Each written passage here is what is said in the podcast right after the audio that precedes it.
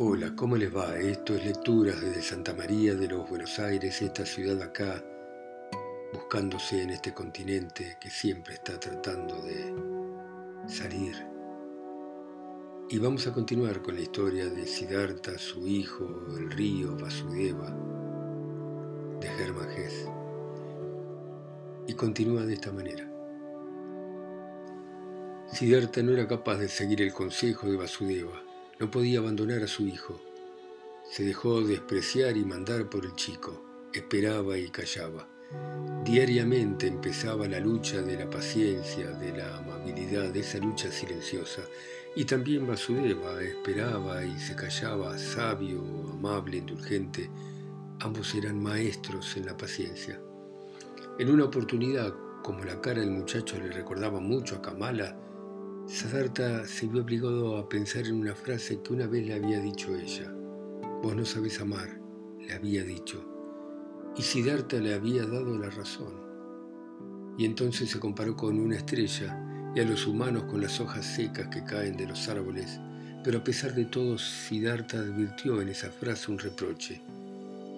Nunca había podido realmente perderse ni entregarse totalmente a una persona olvidarse de sí y cometer necedades por otro. Jamás supo hacerlo y esta así le parecía. Había sido la gran diferencia que los separaba de los seres humanos tan infantiles. No obstante, ahora desde que tenía a su hijo, Siddhartha se había convertido en un ser humano. Sufría por otro, lo amaba y perdido en su amor se había convertido en un necio. También Siddhartha sentía ahora, por primera vez en su vida, aunque un poco tarde, la pasión fuerte y especial. Sufría por ella, penaba y, sin embargo, experimentaba una felicidad, una nueva riqueza, una renovación. Se daba cuenta perfectamente de que ese amor ciego hacia su hijo era una pasión, algo humano, un sansara, una fuente oscura, un agua turbia, y a pesar de eso a la vez sentía que era necesario, valioso como sí mismo. También se tenía que satisfacer el placer ese, también se tenía que probar ese dolor, también se tenían que cometer esos actos necios. Mientras tanto, el hijo le dejaba cometer esas necedades y consentía que se humillara todos los días ante sus caprichos. Ese padre no tenía nada que pudiera admirar el muchacho, nada que le hiciera temer. Era un hombre bueno, amable, piadoso, tal vez un santo, pero estas cualidades no podían convencer al chico. Le aburría ese padre que le encerraba en esa choza miserable. Se cansaba que a cada grosería suya le contestara con una sonrisa, que a cada insulto le contestara con un gesto amable, que a cada malicia le correspondiera una bondad de parte de Siddhartha. Eso era precisamente lo que más odiaba del viejo, el muchacho habría preferido que lo maltratase, que lo amenazara. Y llegó un día en que estallaron los sentimientos del joven Siddhartha y se dirigieron directamente contra el padre. Le había dado este una orden de que recogiese leña, pero el chico no salía de la choza. Permanecía allí furioso y pataleando, apretando los puños y en pleno enojo arrojó todo su odio y desprecio a la cara de Siddhartha. Busca vos mismo la leña, le gritó. Yo no soy tu sirviente. Ya sé que no me pegás, que no te animás. Ya sé que con tu piedad y paciencia continuamente me querés castigar y seducir. Deseas que sea como vos, sabio, amable, piadoso. Sin embargo, Ime, prefiero ser un ladrón o un asesino a irme al mismo infierno antes de ser como vos. Te odio. No sos mi padre, aunque haya sido diez veces el amante de mi madre. El enojo y el disgusto pudieron más. Cien palabras funestas se lanzaron contra el padre. Seguidamente el muchacho escapó corriendo y no regresó hasta la última hora del crepúsculo. Sin embargo, a la mañana siguiente había desaparecido. No encontraron el cesto de mimbre de dos colores en el que Vasudeva y Siddhartha guardaban las monedas de plata y cobre que recibían como paga de su trabajo. De la misma manera, no estaba la barca, Siddhartha la vio en la otra orilla del río, su hijo se había escapado. Debo seguirlo, se dijo Siddhartha, que todavía temblaba por los insultos del muchacho del día anterior. Un chico no puede cruzar solo el bosque, se va a perder. Tendremos que construir un bote, Vasudeva, para ir a la otra orilla. Vamos a hacer una lancha, contestó Vasudeva, para ir a buscar la barca que el joven se llevó. Pero él deberás dejarlo correr, mi amigo. Ya no es un chico, se la va a arreglar.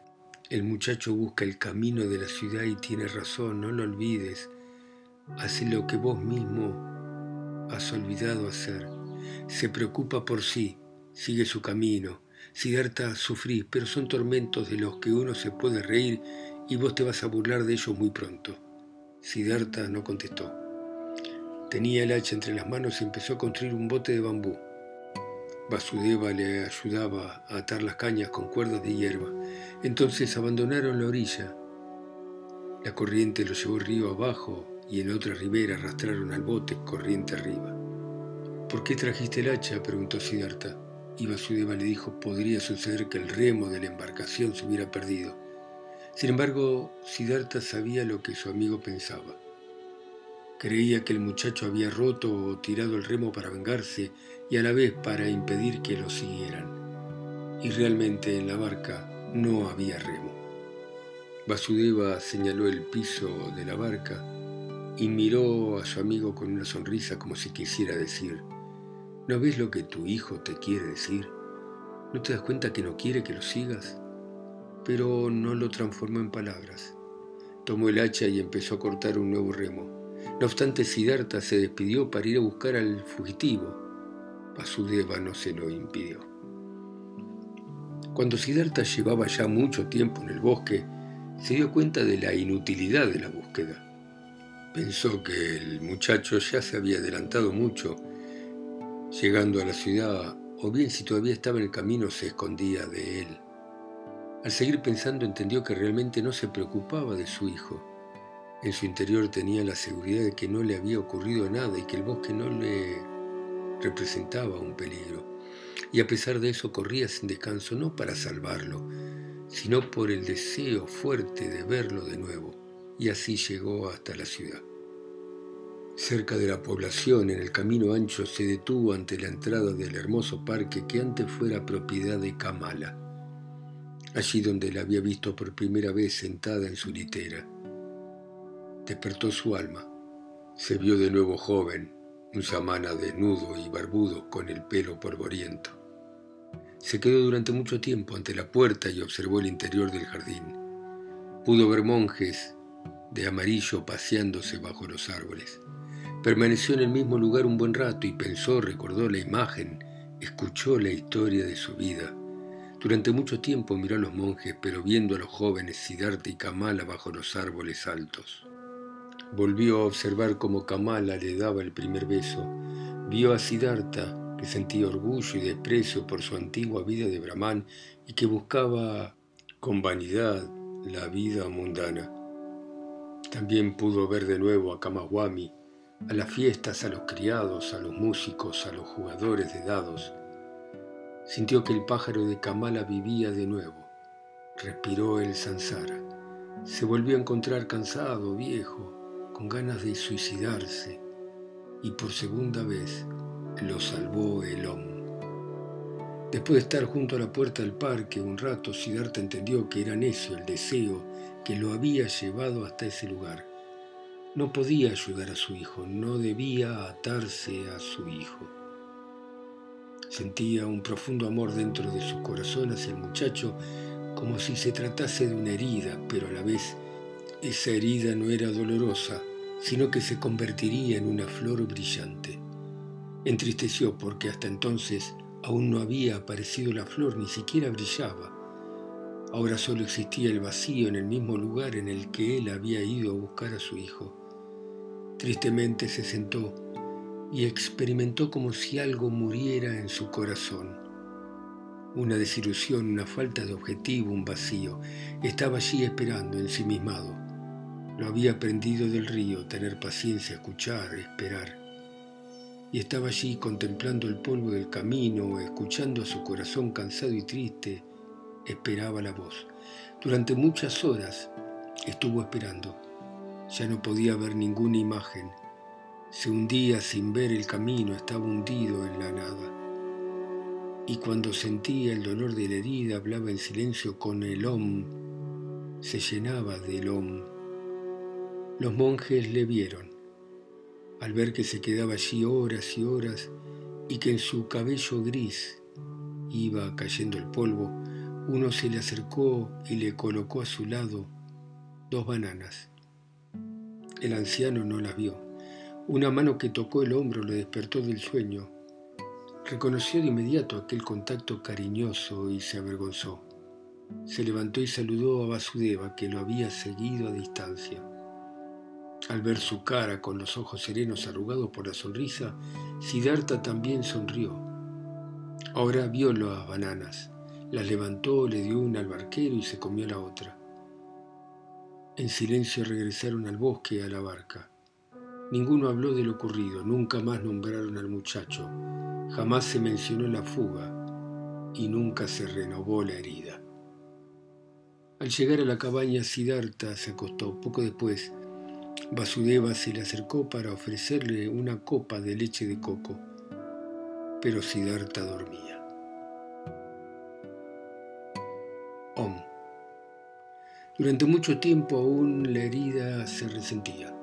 Siddhartha tuvo que pasar por el río muchos viajeros que iban acompañados de hijos. Le era imposible no sentir envidia al mirarlo, sin pensar Tantas personas, tantas miles de personas tienen la felicidad más dulce y por qué yo no. Incluso son malos, bandidos, ladrones, y tienen hijos y los aman y son amados por ellos. Únicamente yo no lo tengo. Pensaba con tanta simpleza que Siddhartha ahora se parecía de nuevo a esos seres humanos que nunca pierden el fondo infantil. Observaba ahora a las personas desde otro ángulo quizá un ángulo menos orgulloso, menos inteligente, pero más cariñoso, más cálido. Cuando cruzaba a viajeros comunes, gente infantil, comerciantes, mujeres, guerreros, ya no se mostraba asombrado de esas personas como antes. Los entendía y se interesaba por su vida, pero no se guiaba por la razón o por el conocimiento, sino por el deseo. Ahora sentía igual que ellos. Aunque Siddhartha estaba cerca de la perfección, llevaba consigo la última herida. Le parecía que esos seres humanos infantiles eran sus hermanos, que sus deseos, vanidades y absurdos perdían ante él lo ridículo y se volvían simpáticos, venerables, comprensibles. El amor ciego de una madre por su hijo, el orgullo estúpido de un padre por su único vástago, el deseo de una mujer joven y frívola por las joyas, por la mirada de admiración de los hombres. Todas esas pasiones e instintos simples y necios, pero de enorme fuerza, ahora se imponían ante Siddhartha con un enorme poder, ya no eran pequeñeces. Se daba cuenta de que por todo ello la gente vivía, por todo ello la gente deseaba lograr metas, efectuaba viajes, combatía guerras, sufría y soportaba hasta lo indecible. Siddhartha los amaba por eso. Veía en ellos la existencia, la vida, lo indestructible. El Brahma se hallaba en cada una de sus obras, de sus pasiones. Esos seres le eran admirables por su fidelidad, le eran simpáticos por su ofuscada resistencia y fuerza. Nada le faltaba y sin embargo el filósofo y el sabio solo tenía ventaja para con ellos en un detalle diminuto la idea consciente de la unidad de toda la vida. Y Siddhartha llegaba a veces a dudar de si esa idea o conocimiento tenía valor, o si quizás se trataba también de otra necedad de los humanos pensadores. En todo lo demás, los seres mundanos eran iguales a los sabios, incluso a menudo los superaban, como también los animales al obrar con fuerza y sin dejarse inmutar. De a poco maduraba en Siddhartha la plena conciencia de saber lo que realmente era la sabiduría, la meta de su búsqueda tan larga. Sin embargo, no se trataba más que de una disposición del alma, de una capacidad de poder pensar la teoría de la unidad en cualquier momento, de un arte secreto en medio de la vida, de poder sentir y respirar esa unidad del todo. De a poco se abría esa flor en su interior se reflejaba en el rostro aniñado y arrugado de Vasudeva. Conocimiento de la perfección eterna del mundo, unidad, sonrisa, armonía. De todas maneras la herida todavía le dolía. Siddhartha pensaba con ansiedad en su hijo y con amargura. Mantenía su afecto y su amor en el interior de su corazón, permitía que el dolor lo consumiese, cometía todas las necesidades del amor. La llama no se podía apagar por sí sola. Y un día, cuando la herida le dolía tanto, Siddhartha cruzó la otra orilla del río con mucha ansiedad, descendió de la barca y estuvo dispuesto a ir a la ciudad en busca de su hijo. El río se deslizaba con suavidad, silencioso, ya que era el tiempo de la sequía. Sin embargo, su voz resonaba de una manera curiosa, reía. Simplemente el río se reía. Era evidente, se reía del viejo barquero. Siddhartha se detuvo, se inclinó hacia el agua para poder oír mejor y vio su cara reflejada. Y aquella cara le recordaba cosas del pasado y se dio cuenta de lo siguiente. Su cara se parecía mucho a otra que él había conocido, amado e incluso temido. Se parecía a la cara de su padre, el Brahman. Y recordó que mucho tiempo atrás, siendo joven, había obligado a su padre que lo dejase marchar con los ascetas. Y luego fue su marcha, su despedida y su aplazado regreso. ¿No había sufrido su padre la misma pena que hoy sufría él por su hijo? ¿No había muerto su padre mucho tiempo atrás solo sin haber visto a su hijo una vez más? ¿Por qué no tenía que esperar Siddhartha la misma suerte? ¿No se trataba de una circunstancia estúpida, rara, de una farsa, esa repetición, ese recorrer el mismo círculo fatal? El río se reía, sí, así era todo.